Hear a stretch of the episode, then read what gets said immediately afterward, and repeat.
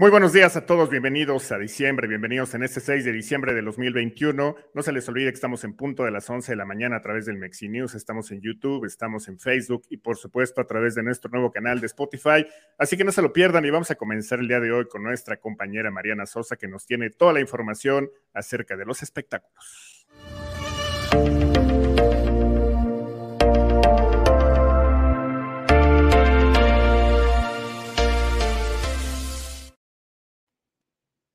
Hola, ¿qué tal? Muy buenos días.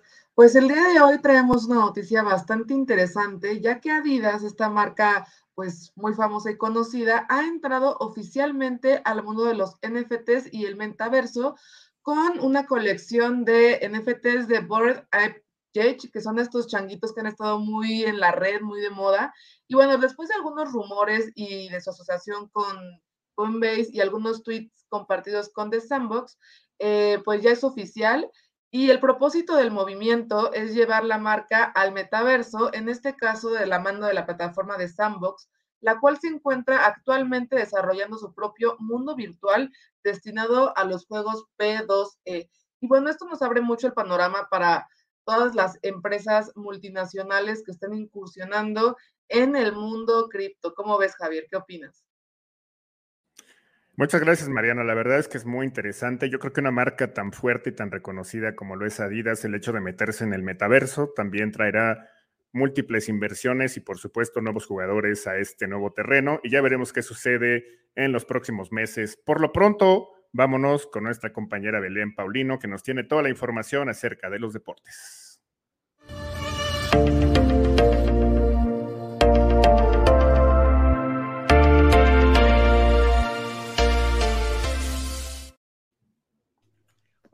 Mi querido Javier Gamba. Pues bueno, Carla Lara, la denominada madre del arte pop hiperrealista, es la primer mexicana en exhibir una colección de 16 piezas de NFT en la Miami Art Week.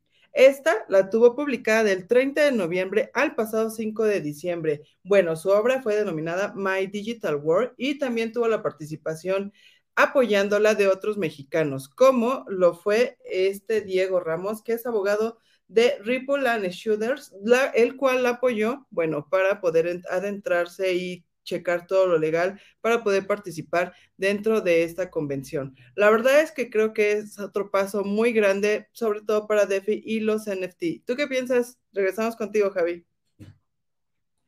Claro, una noticia bastante interesante, ya lo decíamos, los NFTs sin lugar a dudas han despegado bastante y creo que también con estas nuevas aplicaciones de realidad aumentada, los NFTs están adquiriendo pues una nueva infraestructura y también están teniendo pues un nuevo boom y veremos qué sucede en los próximos meses.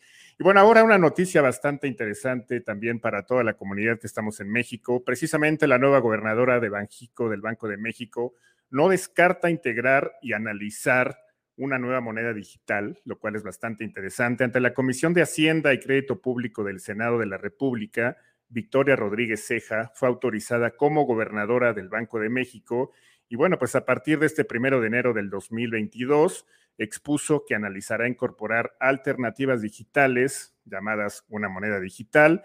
Y claro, la nueva gobernadora de Banjico expresó su postura ante las criptomonedas y señaló que la nueva tecnología a favor de la inclusión financiera debe ser aprovechada y que es bienvenida, aunque reiteró que vigilará la estabilidad del sistema financiero, para evitar la salida de capitales. Ya lo sabemos, se había expresado en algunas ocasiones eh, la falta de interés de las criptomonedas en el gobierno mexicano y creo que también el hecho de que El Salvador, que este pasado septiembre comenzó a utilizar Bitcoin como moneda de curso legal, sin lugar a dudas, sin lugar a dudas le ha abierto los ojos al mundo.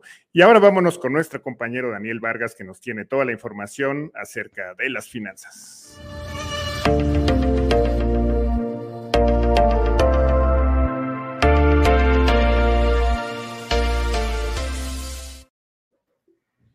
Hola, ¿qué tal? ¿Cómo estás, Javier? ¿Cómo están, Mexo Traders? Pues bueno, les traigo cinco cosas a vigilar esta semana. ¿Y qué incluye? Bueno, pues Omicron, evidentemente, la inflación y volatilidad. Estas son las tres cosas principales, salvo que también tenemos otro dato bastante interesante, que es el PIB del Reino Unido y por qué caen las criptomonedas este sábado el 20%. Y bueno, pues nuestro tema principal son las criptomonedas y ahí les va por qué está cayendo las criptomonedas específicamente. Una, eh, el sábado se, se demostró que teníamos una alta volatilidad en el tema de los futuros. Estábamos demasiado apalancados.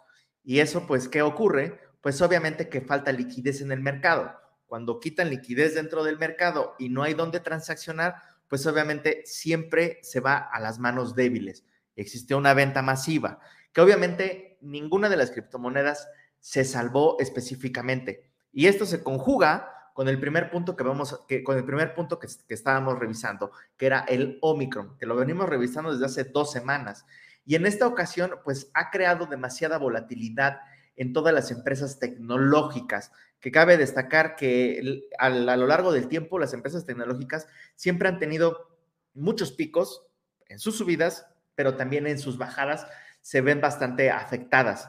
Por lo consiguiente, los inversores también tratan de respaldar su dinero en, en activos como el oro específicamente, ¿sí? Actualmente, pues bueno, con la creación de Bitcoin, pues también lo, vemos como una reserva de valor que en su tiempo se va a ir revalorizando. Entonces, vamos a estar a la espera. Lo importante es de que ahorita, pues bueno, aprovechemos los precios de descuento, de descuento, perdón. Eh, ¿Y esto por qué? Porque solo es una transferencia de valor y el dinero solo va cambiando de manos. Y hay que asegurarnos que ese dinero caiga en nuestras manos. Entonces, pues vaya, siempre hay que comprar en el DIP y es un dicho también de las, de las criptomonedas, ¿no? Voy de deep. ¿O cómo ves tú, Javi?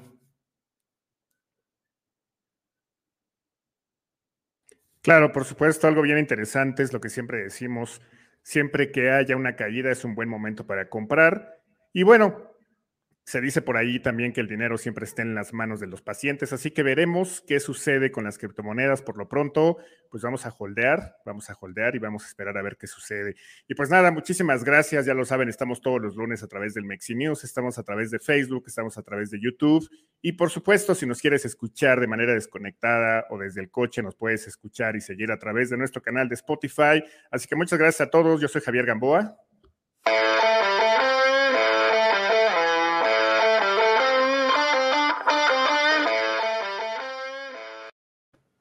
Muchas gracias a nuestro compañero Daniel Vargas, a Belén Paulino, a Mariana Sosa y a nuestro compañero Eduardo Carlos en la producción de este programa. Ya lo saben, nos vemos todos los lunes a través del Mexi. Adiós.